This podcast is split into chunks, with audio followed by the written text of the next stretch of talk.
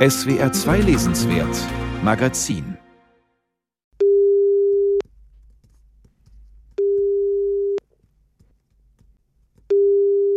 Sí, Angel, sí. aquí habla Peter.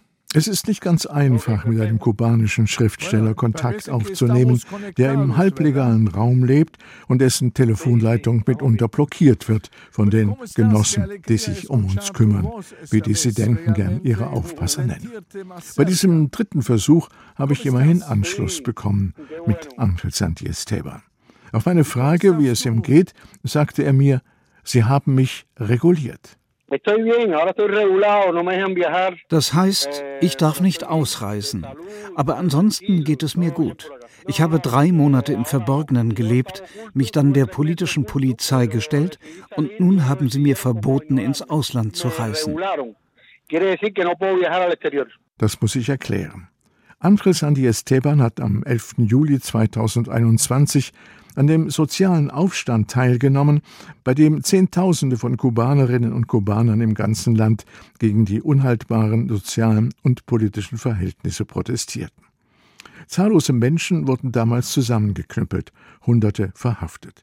Der Autor, als Dissident bekannt, wollte der Verhaftungswelle entgehen und entschied sich, eine Zeit lang im Untergrund zu leben. Dann meldete er sich bei der kubanischen Stasi und die verpasste ihm zehn Monate Hausarrest. Als er im Dezember seinen Pass verlängern lassen wollte, um eine Einladung in Mexiko anzunehmen, erhielt er Ausreiseverbot. Ich bin ein Feind der Diktatur, denn ich will als Künstler nicht zum Komplizen der Unterdrückung eines Volkes werden, sondern die Stimme des Volkes sein. Denn ich verstehe die Kunst als Widerspiegelung der Gesellschaft. Hier in Kuba gibt es viel zu viele Künstler, die lieber wegsehen, anstatt sich einzumischen, weil sie ihre Privilegien nicht verlieren, als Theaterregisseur weiterarbeiten oder als Schriftsteller publizieren wollen. Er hat selbst die Folgen erlebt, als er, der Hoffnungsträger aus der Reihe tanzte, zuerst Publikationsverbot erhielt und dann nach einem fadenscheinigen Prozess im Gefängnis landete, weil das Regime diesen rebellischen Geist aus dem Verkehr ziehen wollte.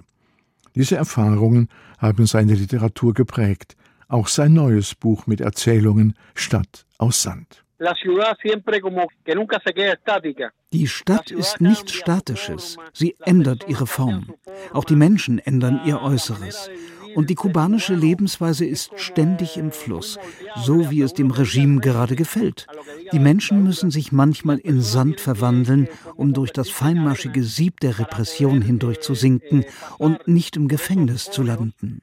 In meinem Buch sind die Figuren wie Sand, die einen Filter durchlaufen, um auf die Seite des Überlebens zu gelangen. wie der Equilibrist in der gleichnamigen Erzählung. Er stammt aus einer großbürgerlichen Familie, die vor der Revolution geflohen ist. Das versucht er ständig zu verbergen und lädt auch niemanden zu sich ein, damit sein Geheimnis, ein Haufen kostbarer, weil verbotener Bücher, nicht bekannt und er als Konterrevolutionär verhaftet wird. Ein Dasein in einer Atmosphäre der Angst. Ese miedo lo vivimos eh, cotidianamente, vivimos. In dieser ese- Angst leben wir ständig. Das war ein Symptom in allen sozialistischen Ländern Osteuropas. Hier lässt es sich noch immer studieren. Ich schreibe darüber, damit es die junge Generation in anderen Teilen der Welt nachempfinden kann und sich die Geschichte nicht wiederholt. Der Überwachungsstaat ist allgegenwärtig in einigen dieser 13 Erzählungen aus den letzten Jahren. In Auf der Suche nach Benny schlägt er plötzlich aus heiterem Himmel zu. Ein allseits beliebter junger Mann verschwindet. Verzweifelt suchen ihn tagelang seine Freunde.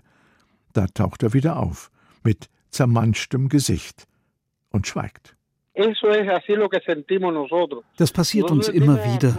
Wir sind ein Leben lang befreundet und dann wechselt der andere die Straßenseite, ohne dich zu grüßen. Später erfährst du, dass er von der Stasi in die Mangel genommen wurde und du daran schuld sein sollst. Denn es gibt viele Leute, die von der Geheimpolizei gezwungen werden, andere zu verraten und die dann alles tun, weil sie große Angst davor haben, ihre Arbeit zu verlieren. Eine völlig desillusionierte Gesellschaft, in der jeder Funke von Hoffnung oder gar von Utopie ausgelöscht ist, zeichnet Angel Sandiesteban in seinen stilistisch ausgefeilten bis ins Surreale zugespitzten Erzählungen. Da gerät in Der bedeutendste Popel der Welt ein Karrierist einer unbedachten Geste zur Nase wegen in die Psychiatrie. Und in Selbstmordwalzer wird ein einfacher Köhler einem aberwitzigen Verhör unterzogen, weil er in der Nähe des Ortes aufgegriffen wird, an dem sich der Kommandante erleichtern will. Kubanische Autoren sind bereits wegen harmloserer Bilder und Äußerungen verhaftet worden. Hat Andres Andiesteban keine Angst vor den Folgen seiner radikalen Kritik? Natürlich habe ich Angst, aber ich habe noch mehr Angst vor meinem Gewissen, Angst davor, dass ich mich vor mir selbst ekle, weil ich schweige. Meine Literatur wurde dem Regime erst unbequem, als ich die Notwendigkeit verspürte, zu sagen, was ich dachte.